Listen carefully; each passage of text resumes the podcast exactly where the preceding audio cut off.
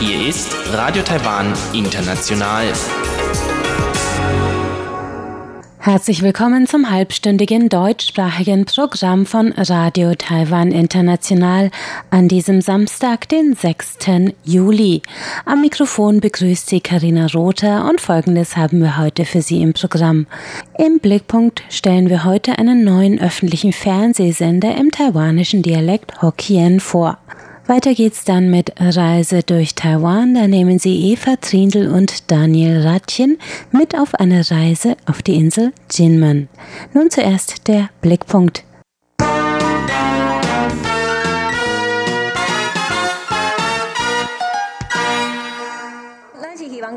Äh, 囡仔在看的时阵会当咩呃边诶，安怎讲？拿拿拿拿看拿。 Moderatorin Janet sagt, was sie sich von dem Fernsehprogramm des neu eröffneten Fernsehsenders KK wünscht. Sie kommt jedoch nicht ganz ohne die Hilfe ihrer Kollegin Lin Meishu aus, denn Janet hat sich das Hokkien, die Programmsprache, erst angeeignet, während Lin wie 70 Prozent der Einwohner Taiwans Muttersprachlerin des Hokkien ist. Diese hohe Zahl zeigt schon die Bedeutung des öffentlich-rechtlichen Senders KK, der seit heute, dem 6. Juli, endlich über Taiwans Fernsehbildschirme flimmert, ganz in Hokkien. Hokkien, auch taiwanisch genannt, ist der in Taiwan am weitesten verbreitete Dialekt des Hochchinesischen und es ist die Muttersprache der chinesischen Einwanderer aus Fujian, die Taiwan schon Jahrhunderte vor der jüngsten Zuwanderungswelle nach dem Zweiten Weltkrieg bewohnten. Unter dem damaligen Präsidenten Chiang Kai-shek wurde Hochchinesisch, das kaum einer der damaligen Taiwaner beherrschte, 1947 zur Amtssprache, Hokkien wurde in den Schulen verboten und lange unterdrückt. Erst in den 1980er Jahren mit der Demokratisierungs- und Nativisierungsbewegung kam es zu einer Renaissance des Hokkien dass viele alteingesessene Taiwaner heute wieder mit viel Stolz und Selbstbewusstsein sprechen. Die Repräsentation des Hokkien in den öffentlichen Medien ist daher ein Politikum und eine Frage der kulturellen Gleichberechtigung aller Bevölkerungsgruppen, sagt auch Kulturministerin Chen Li-jun, die sich seit jeher für die Einrichtung dieses Senders eingesetzt hatte. In ihrer Rede bei der Pressekonferenz eine Woche vor der Erstausstrahlung sagte die Kulturministerin, ich bin sehr gerührt, denn dies ist ein entscheidender Schritt zur Gleichberechtigung von Taiwans vielfältigen Kulturen. Es ist ein wichtiger Schritt unserer Regierung zur erneuten Stärkung unserer Muttersprache. Erst im Dezember 2018 beschloss die Regierung das Gesetz zur Entwicklung der Landessprachen, das unter anderem die Einrichtung eines öffentlichen Fernsehsenders in Hokkien vorsieht. Mit Sendebeginn von KK, dem neuen 14. Programm, ist diese Vorgabe erfüllt. Endlich, sagen einige, denn einen Sender in Hakka, eines weiteren in Taiwan verbreiteten chinesischen Dialekts, gibt es bereits seit 16 Jahren ein Sender in den Sprachen der indigenen Bevölkerung seit 14 Jahren. Vorerst geht KK nur mit sechs Stunden Sendezeit täglich auf Sendung.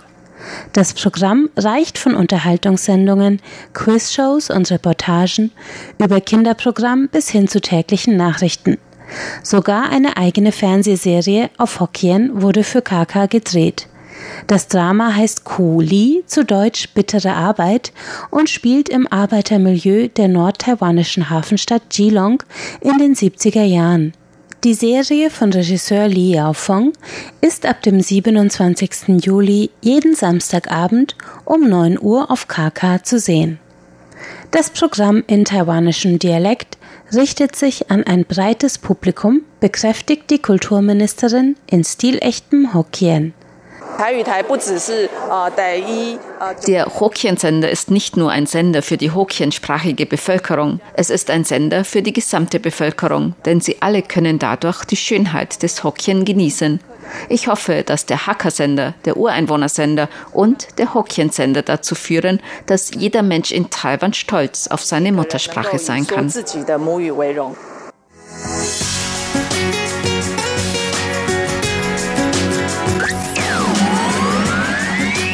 Radio Taiwan, international aus Taipeh.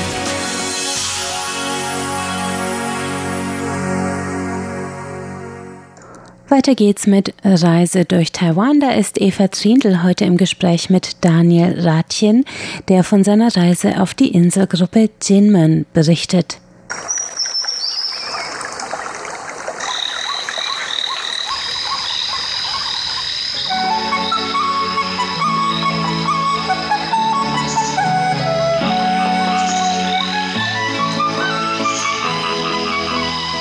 Radio Taiwan International.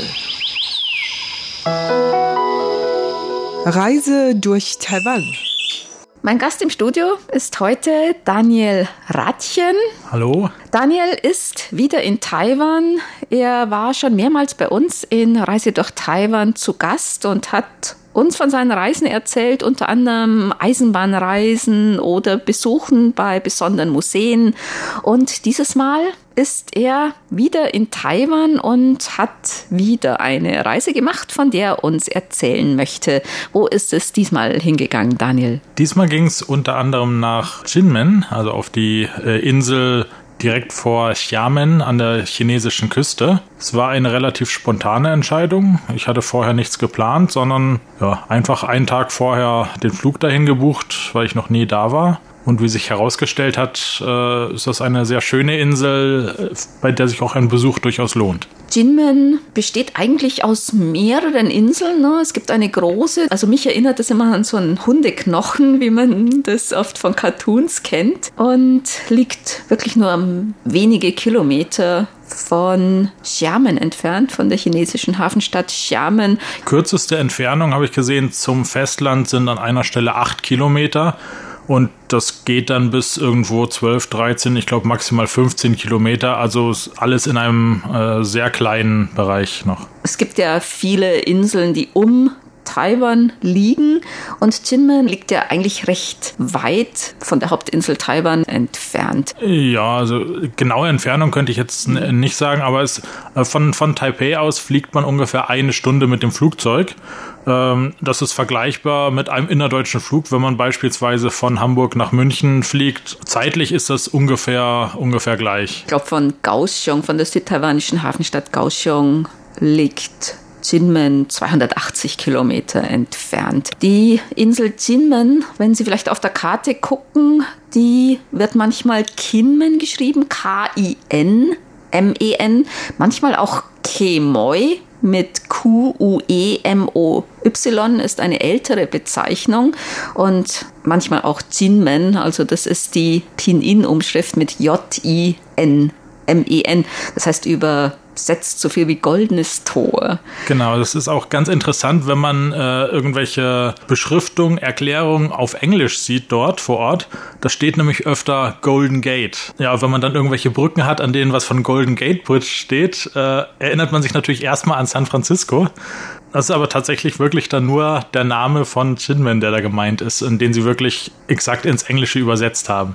Viele Leute von der Hauptinsel Taiwan, wenn sie an Chinmen denken, dann denken sie vielleicht an den Chinmen Gauliang, den Schnaps, den bekannten, an die Windlöwen und vor allem an Krieg, Artilleriegefechte, denn Jinmen war sehr, sehr lange wirklich ein umkämpfter Außenposten der Republik China, also von Taiwan, war eigentlich ja eine Militärinsel und auch das Kriegsrecht wurde in Jinmen später aufgehoben als in Taiwan auf der Hauptinsel 1987 und auf Jinmen glaube ich erst 91. Ja. Ist davon noch etwas zu spüren? Ja, also eine Militärinsel ist es nach wie vor. Es gibt jede Menge Militärstützpunkte. Es gibt äh, gerade im Küstenbereich relativ viel Sperrgebiet auch. Ähm, teilweise darf man Gegenden nicht betreten, teilweise darf man sie zwar betreten, aber keine Fotos machen. Also das Militär ist wirklich da immer noch allgegenwärtig auf der Insel. Und natürlich sieht man auch noch überall die Folgen des Kriegs. Also man kann teilweise zerschossene Häuser sehen. Es gibt auf der Insel auch die berühmte Messerfabrik von Maestro Wu, in der Messer aus den Hüllen der eingesammelten Granaten, die auf Chinmen während der Kriegszeit gelandet sind, hergestellt werden und größtenteils von den Chinesen jetzt gekauft werden, von den chinesischen Touristen. Also man sieht es wirklich noch überall, dass lange Zeit auf der Insel Krieg geherrscht hat. Glücklicherweise ist komplett Jinmen inzwischen minenfrei. Auch erst seit ein paar Jahren. Lange Zeit gab es noch jede Menge Minenfelder auf der Insel. Erst Ende März 2013, meine ich, äh, sind die letzten Minen geräumt worden. Das heißt, seitdem ist Jinmen offiziell minenfrei und man kann sich dann auch wirklich mal ein bisschen abseits der äh, befestigten Wege frei bewegen. Was hast du dann konkret besucht und angeguckt? Zuerst mal muss man sagen, ich bin da in einem Homestay geblieben, also einer Privatunterkunft. Das wird wahrscheinlich, werden wahrscheinlich auch 90 Prozent der Individualtouristen dort machen, denn es gibt relativ wenige Hotels und die konzentrieren sich eigentlich auf Gruppenreisen, vor allem auf äh, Duty-Free-Reisen aus China. So Homestays gibt es aber überall auf der Insel und die haben den großen Vorteil, dass die Besitzer dort, die, die einheimischen Leute, auch wirklich viel erzählen können, was man sich anschauen kann und so weiter. Und im Prinzip war es auch so bei mir, dass die Besitzerin da mich als erstes mal zu der schon erwähnten Messerfabrik gefahren hat und mir auch später dann erzählt hat, was sich lohnt anzuschauen und was nicht. Und ähm, größtenteils bin ich in den Küstenregionen unterwegs gewesen. Das heißt, ich habe mir alte ja, Abwehranlagen angeschaut, ich habe mir die Radiostationen, die alten angeschaut und ja, einen alten großen Lautsprecher, über den Propaganda verbreitet wurde früher. Über die Taiwanstraße nach China, da wurde ja über die Taiwanstraße von Jimen nach China Propaganda gesendet und auch in die andere Richtung, lautstark. Ne? Genau, einen Lautsprecher gibt es tatsächlich da noch, der sogar Musik spielt immer noch, allerdings in deutlich reduzierter Lautstärke. also das, das, kann man in Xiamen nicht mehr hören. Genau, also in, inzwischen kann man sich direkt vor den Lautsprecher stellen und es klingt ganz angenehm, wenn man die Musik hört. Also das ist die Lautstärke. Aber es ist beeindruckend zu sehen, einfach wie groß das Gerät ist und äh, man kann sich dann auch etwa vorstellen, wie das klingen würde, wenn da jemand mal voll aufdreht. Allein durch diese, diese schiere Größe. Und wie bist du da rumgekommen mit Moped, Fahrrad, Bus oder? Ich bin an, einem Tag mal mit dem Fahrrad komplett rumgefahren, um die Hälfte der Hauptinsel. Mhm. So gute 30 Kilometer bin ich da unterwegs gewesen. Und das geht gut, also nicht zu bergig? Es geht relativ gut. Man muss dazu sagen, die, die Hauptinsel, ja, wie du schon erwähnt hattest, ist ja so ein bisschen wie ein Knochen geformt. Das heißt, sie ist im Prinzip zweigeteilt in, in einen äh, Westteil und ein Ostteil. In einen Westknochen und Ostknochenteil. Genau, und der, der Ostknochen ist sozusagen etwas weniger abgeknabbert. Das heißt, der hat noch einige Berge und genau da war ich auch unterwegs. Das heißt, je nachdem, wo man da unterwegs ist, geht es schon mal ein bisschen aufwärts, abwärts. Das ist alles noch im Rahmen, aber mit der Zeit wird es natürlich schon ganz schön anstrengend. Hm, aber es ist machbar. Es auch ist machbar. mit dem Fahrrad. Ja. Und der Westteil dagegen, der ist äh, deutlich flacher. Das heißt, da wäre es sogar noch einfacher. Und ja, ansonsten könnte man sich auch Roller mieten. Die gibt es überall dort zu mieten. Ähm, Im Fall von Elektrorollern geht das sogar ohne Führerschein. Bei anderen Rollern, also bei den normalen Benzinbetriebenen, da bräuchte man einen internationalen Führerschein. Das heißt, da reicht nicht mal der, der deutsche oder EU-Führerschein. Aber davon habe ich keinen Gebrauch gemacht, sondern abseits vom Fahrrad war ich mit Bussen unterwegs. Da muss man auch dazu sagen, es gibt auf der Insel den Taiwan Tourist Shuttle, den es auch auf der Hauptinsel Taiwan selbst eigentlich an allen Ecken gibt. Es ist aber in Jinmen etwas anders, weil der zwar fünf Routen auf der Hauptinsel dort fährt, allerdings alle Routen nur einmal am Tag Tag und es sind jeweils geführte Touren, ausschließlich auf Chinesisch. Preislich damit auch deutlich höher als sonst die äh, aus, aus Taiwan bekannten mhm. äh, Busfahrten. Ich habe das nicht genutzt, weil es mir einfach nicht so viel gebracht hätte, sondern ich bin auf eigene Faust dann mit den örtlichen Regionalbussen unterwegs gewesen. Das klappt ganz gut, wenn man sich vorher den Fahrplan anschaut, denn die fahren nicht allzu oft. Manch, manche fahren stündlich äh, manche aber auch nur drei, vier, fünf Mal am Tag. Da muss man dann schon sich äh, ein bisschen vorbereiten, wann die fahren. Ich kann da auch nur davon abraten, sich auf Google Maps und die Verbindungssuche dort zu verlassen, mhm. denn die kennen die Abfahrtszeiten an der ersten Haltestelle und rechnen dann die vermutlichen Fahrzeiten hoch, wo dann bei mir teilweise Fahrzeiten von fünf Stunden rauskamen, die tatsächlich eine Dreiviertelstunde okay. waren nur. Also da kommt man sehr schnell zu sehr falschen Ergebnissen. Aber ansonsten kann man gut rumkommen, auch wenn man jetzt kein eigenes Fahrzeug hat oder keinen internationalen Führerschein mit Fahrrad, öffentlichen. Genau, also mit den öffentlichen Bussen, da muss man vielleicht mal 500, 600 Meter zu Fuß mhm. laufen zu irgendeiner Sehenswürdigkeit, weil die die nicht speziell anfahren. Aber das ist ja absolut noch im Rahmen. Also die Messerfabrik von Maestro Wu, das ist ja eine der Hauptattraktionen auch auf Jinmen. Der macht aus diesen Granaten, die darüber geschossen wurden, Messer. Und die kann man dort kaufen. Die sind auch sehr bekannt, diese Jimen-Messer. Aus China wurden ja da diese Artilleriegeschosse rübergeschossen und die waren dann vollgestopft mit so Werbematerial, also Propagandamaterial. Und diese Hülsen wurden dann zu Messern verarbeitet. Mittlerweile ist es so, dass die chinesischen Touristen, die meistens über diese kleinen Verbindungen, über die Fährverbindungen kommen, also zwischen Xiamen und Jimen, dass die dann diese Messer wieder nach China mitnehmen. Ich weiß nicht, ob man das Kreislaufwirtschaft nennt. Auf alle Fälle ist das ganz interessant. Das ist eigentlich eine Hauptattraktion, wo jeder hingeht, mal in Jinmen. Ja. Hast du da auch gesehen, wie der die Messer macht? Ich habe es auch gesehen. Also er hat es mir auch äh, aus der Nähe gezeigt wie er die bearbeitet und die verschiedenen Stufen vom rohen Material bis später zum schon polierten Metall. Sie haben ja auch so ein bisschen erklärt, äh, wie sie das machen. Aus einer Granate beispielsweise, inklusive der Hülle für die Werbeflyer innen drin, für die Propagandaflyer, können sie bis zu 60 Messer herstellen, also eine relativ große Menge. Früher war es so, dass sie teilweise auch aus den wirklich scharfen Granaten mit Sprengkörpern Messer hergestellt haben. Das heißt, wenn du schneidest und bist nicht, nicht vorsichtig genug, dann explodiert das Messer. ja, beziehungsweise das Risiko war meistens eher bei den einsammelnden Leuten, die sich damit ein kleines Zubrot verdient haben, die ganzen äh, Granaten zu sammeln. Da kam es wohl schon mal vor, dass sie dann beim Einsammeln noch explodiert sind. Inzwischen sind aber äh, diese Granaten alle schon verbraucht, sodass sie wirklich nur noch die übrigen Propagandagranaten zum Verarbeiten haben. Da aber allerdings noch eine recht gute Menge, das heißt, da kommen die noch eine ganze Weile mit hin. Ist auch so, dass die Messer teilweise recht erschwinglich sind. Also ich habe gesehen, so die günstigsten Messer, die gingen bei 1500 bis 2000 Taiwan-Dollar, also so, ich würde mal sagen, 40 bis 60 Euro ungefähr los. Ist größtenteils auch gefalteter Stahl, also wirklich sehr stabil und langlebig. Das geht dann aber natürlich auch bis hin zu Messern, die mehrere tausend Euro kosten und eher Dekostücke fürs, mm. fürs Regal sind. Oder Geschenke auch, ja. Genau. Also mein persönliches Lieblingsstück war eigentlich eine Schere, die er da hatte. Nicht, weil es einfach eine schöne Schere war, die auch sehr scharf war, sondern weil sie integriert einen Flaschenöffner und einen Nussknacker hatte. Ah. Und das ist natürlich für mich als Deutschen so ein äh, Universaltool ist natürlich was Tolles. Und hast du was gekauft? Äh, gekauft habe ich es mir bislang noch nicht, nein. Vielleicht beim nächsten Besuch kannst du es noch überlegen.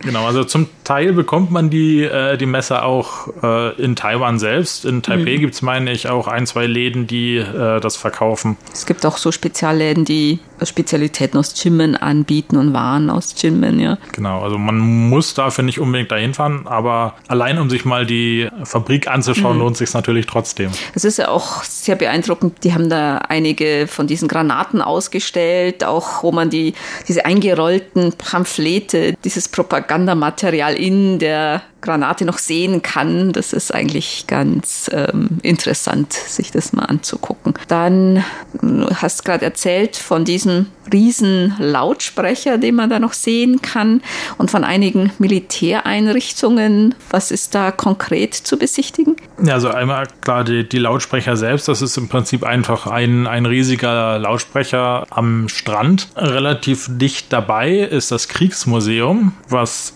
zum einen einige Gemälde aus der Kriegszeit hat, also wo wirklich Leute so die Front nachgemalt haben. Es ist aber auch eine alte Bunkeranlage, das heißt, da kann man ein bisschen durch die Gänge gehen und kommt am Ende plötzlich aus einem Aussichtspunkt raus, äh, an dem man eine sehr, sehr schöne Übersicht hat über die Küste. Also man kann auch an vielen Stellen nach Xiamen rüberschauen oder nach Guangzhou. Man darf an der Stelle allerdings tatsächlich keine Fotos machen, weil das Gebiet auch teilweise militärisch noch genutzt wird. Das ist jetzt beides am Westteil der Insel gewesen an der Küste. Ich empfehle aber auf jeden Fall auch am Ostteil von Jinmen an die Küste zu gehen. Da gibt es den Marshan Observatory Post. Das ist eine komplett in den, in den Berg eingebaute oder eingesprengte Anlage, kann man sagen. Ja, zum einen natürlich als Aussichtsposten während der Kriegszeit gedacht. Zum anderen ist da drin aber auch die alte Radiostation, über die damals auch Propaganda verbreitet wurde. Äh, denn mit dem großen Lautsprecher hat man natürlich nur die direkten Küstenregionen mhm. erreicht. Man wollte aber damals natürlich auch die Chinesen deutlich weiter im Hinterland erreichen. Und äh, deshalb wurde über Kurz- und Mittelwelle gesendet. Man sieht dann auch den alten Schreibtisch, von dem aus meistens äh, irgendwelche Damen dann die Propagandasprüche verbreitet haben. Und es gibt auch noch eine ganz schöne Kassettensammlung alter Musik, mhm. die dann auch gespielt wurde teilweise. Wahrscheinlich auch viel Deng Lijun, Theresa Deng, die ja auch. Genau, die ist sehr viel dabei gewesen, mhm. ja außer Militärmuseen, Militäreinrichtungen, was hat Jimen noch zu bieten? Hat das auch landschaftliche Reize gehabt für dich oder die Architektur irgendwas Besonderes? Was hast du dir sonst noch angeguckt und fandst eigentlich ganz äh, beeindruckend oder sehenswert? Landschaftlich ist es natürlich allein schon dadurch schön, dass es einfach eine Insel ist mit auch viel, viel Sandstrand und ähm, ja, einen kleinen Berg gibt's, auf dem man auch raufwandern könnte. Fahren darf man nicht drauf. Das heißt, da muss man wirklich so eine Ganztageswanderung im Prinzip wahrscheinlich machen. Es gab aber jetzt landschaftlich dort weniges, wo man sagen würde, deshalb fährt man jetzt dahin. Das ist der Grund. Architektonisch schon eher. Äh, man kann schon noch einige alte Dörfer sehen, alte Gebäude ähm, im sehr schön alten Stil. Es gibt sie leider nur relativ vereinzelt wirklich noch als Dorf. Also ich glaube zwei oder drei äh, wirkliche Dörfer, wo man es im etwas größeren Umfang sehen kann, gibt es noch. Weil natürlich während der Kriegszeit viel zerstört wurde. Das heißt, äh, an vielen anderen Stellen sind es nur noch einzelne Gebäude, die da stehen. Und dann manchmal auch länger nicht restauriert worden.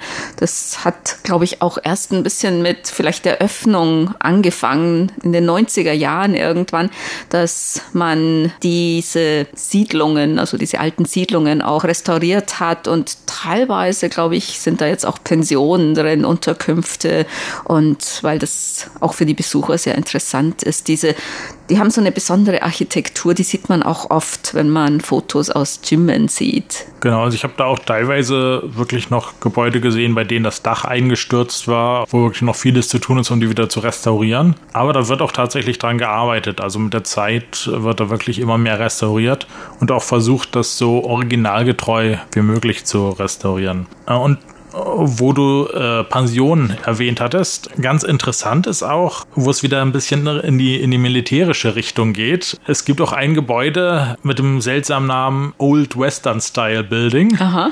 Ähm, das heißt ja ein altes westliches Gebäude, das ich gar nicht so westlich fand, das auch eher so die dortige Architektur widerspiegelt, das aber während des Kriegs wohl ja so eins der am stärksten umkämpftesten Gebäude war und dementsprechend übersät ist von Einschusslöchern äh, in Teilen auch zerstört wurde während des Kriegs und dann teil, äh, tatsächlich auch so belassen wurde. Das heißt, es hat auch jetzt noch die ganzen Einschusslöcher. Man sieht auch jetzt noch, dass teilweise im Obergeschoss ja einfach was eingestürzt war. Das Gebäude ist aber als äh, Homestay, also als Pension mhm. geöffnet. Also das ist sozusagen Absicht, äh, dass das so belassen wurde, um die Geschichte auch zu zeigen noch. Genau, und man, man kann jetzt wirklich sozusagen in dieser Geschichte auch äh, übernachten, wenn man möchte. In welchem Teil ist das? Das ist auch im Westteil, also Nordwesten. Hm.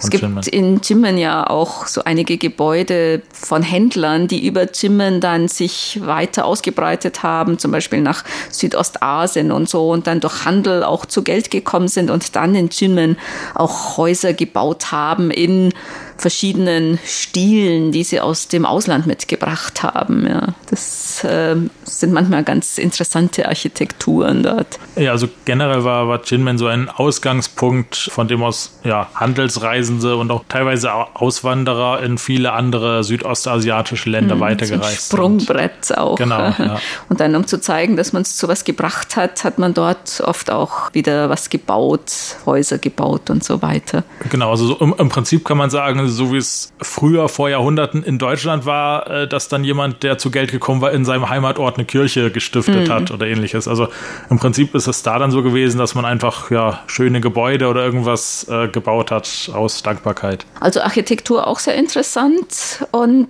ja, was man so im Kopf hat von Jinmen auch zum Beispiel diese Windlöwen. Die stehen wirklich überall da, also am, am Straßenrand, in irgendwelchen Vorgärten, die sieht man überall und in verschiedensten Größen. Also das geht los bei 20 Zentimeter großen und ja, im Prinzip kann man sagen, bis zu lebensgroßen äh, Löwen. Also das sind einfach Löwenstatuen, meistens aus Stein, denen dann aus Stoff so ein Cape einfach umgehängt wurde. Sieht etwas komisch aus im ersten Moment, aber ist so das ja, Merkmal von Shinmen. Mhm. Also die sehen normalerweise aufs Meer hinaus und die sollen böse Kräfte abhalten, ob das jetzt Wind ist, Sturm ist oder sonstige böse oder schlechte Einflüsse. Also die sind sozusagen zum Schutz. Und da gibt es wohl verschiedene. Es gibt männliche, es gibt weibliche, es gibt welche, die nach Westen, Osten und so weiter blicken. Also da gibt es auch verschiedene Typen von diesen Löwenstatuen.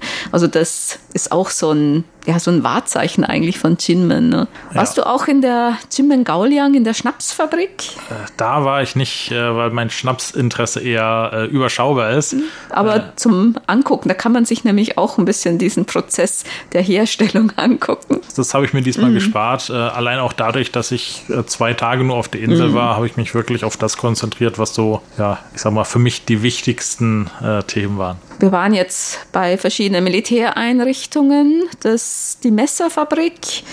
Dann auf dem Berg in Jimen warst du nicht. Warst du auch auf anderen Inseln oder Hast du darüber geguckt oder hast du vielleicht eine Fähre genommen, ein Stück Richtung Xiamen oder so? Äh, rübergeschaut habe ich mhm. natürlich sehr viel. Also man sieht auch wirklich gut die Küste, man sieht die Hochhäuser von Xiamen. Meistens sind sie im Nebel oder Smog so ein bisschen äh, versteckt, aber man erkennt sie trotzdem relativ gut. Ich war selbst nicht auf einer anderen Insel. Ähm, was ich anböte, wäre die Insel Jeju. Die ist nochmal ein Stück westlich von Chinmen. Mhm. Ist auch mit der Fähre innerhalb von, ich glaube, glaube, 10 Minuten, 10, 15 Minuten zu erreichen. Das heißt, das wäre auch was fürs nächste Mal nochmal mir die anzuschauen. Also Liei, das nennt man manchmal auch Klein-Jinmen, weil das eigentlich direkt neben dem Groß-Jinmen, dem wie wir sagten, das ein bisschen wie ein Knochen aussieht. Und es gibt auch noch ganz kleine Inseln irgendwie. Kürzlich wurde ja erst eine Insel für den Tourismus geöffnet, nämlich Dadan. Da konnte man vorher überhaupt nicht hin. Das war sozusagen reine Militärposten. Also ich bin einmal mit der Fähre vorbeigefahren, da stand so ein Soldat da auf dem Felsen und hat dann geguckt, was sich da so tut auf dem Meer. Und da kann man jetzt auch hinfahren. Ich glaube, das ist aber begrenzt, so und so viele Touristen täglich können da hin. Aber das ist jetzt auch offen. Also noch eine neue Attraktion, wenn man schon in Jimen war und wieder was Neues sehen möchte. Ja, ich denke, generell wird mit der Zeit auch nach und nach immer ein bisschen mehr geöffnet äh, für Touristen. Einfach weil der Bedarf an, an Militärgebiet äh, geringer wird. Ähm, man muss nur immer aufpassen an solchen Stellen, weil in der Regel wirklich das Militär trotzdem immer noch da vor Ort seinen Stützpunkt hat. Das heißt, man kann nicht einfach frei fotografieren, sondern muss immer ein bisschen aufpassen, in welche Richtung fotografiert mhm. man. Ist im Hintergrund irgendein Militärfahrzeug, eine Militärbasis, dann äh, sollte man es lieber lassen. Aber ja, ansonsten, man, man, kann sich auch relativ frei da immer bewegen. Also selbst wenn man mal direkt äh, zwischen den Militärs langläuft und vor einem Stützpunkt, da stört sich keiner dran, solange man wirklich nicht fotografiert. Mhm. Gibt es noch irgendwas, was du noch nicht äh, gesagt hast, was dir noch in Erinnerung ist? Ja, Jinmen gehört zu Taiwan. Da darf man natürlich das Essen nicht vergessen. Äh, ja, genau. Auch da hatte ich eben das Glück in, in einem Homestay, äh, das äh, Frühstück mit inklusive war. Und die Besitzerin hat sich bemüht, mir jeden Tag irgendwas Regionales speziell aus Jinmen äh, mhm. zuzubereiten oder zu kaufen. Was auffällig ist, ist, dass in Jinmen relativ viel Frittiertes und Gebäck gegessen wird und auch relativ trocken. Also wo sonst häufig die Taiwaner äh, ihr Essen in äh, Soße ertränken, wird da einfach viel wirklich komplett ohne Soße einfach so äh, trocken wie es ist gegessen. Das war ganz interessant. Es gibt ja auch so ganz bekannte so Erdnuss Bonbons, die so ein bisschen bröslich sind aus Jimmen und solche Spezialitäten. Das ist natürlich nochmal, genau, die Süßigkeiten das ist nochmal ein anderes Thema. Ähm, da habe ich mir auch eine große Packung mitgenommen. Die Erdnüsse aus Jimmen, die sind sehr bekannt, haben einen ganz speziellen Geschmack, weil sie fetthaltiger sind als andere, von anderswo, die Erdnüsse. Das ist wirklich auch eine ganz berühmte Spezialität, die Erdnuss-Süßigkeiten, die man da überall kriegt. Die sind auch sehr erschwinglich. Eine große Tüte mit irgendwie 20, 30 Stück kriegt man da auch schon mal für zwei, drei Euro. Das ist auch ein gutes Geschenk zum Mitbringen für Freunde und Bekannte und Familie. Das auf jeden Fall. Also geschmacklich ist das auch nichts, was jetzt speziell äh, asiatisch wäre, sondern das dürfte auch den breiten europäischen Geschmack treffen. Herzlichen Dank, dass du uns heute von deiner Reise nach Jinmen berichtet hast. Sehr gerne. Und ja, dann wünschen wir dir noch einen schönen Aufenthalt und bis zum nächsten Mal. Danke, bis zum nächsten Mal. Tschüss. Und damit sind wir auch am Ende des heutigen deutschsprachigen Programms von Radio Taiwan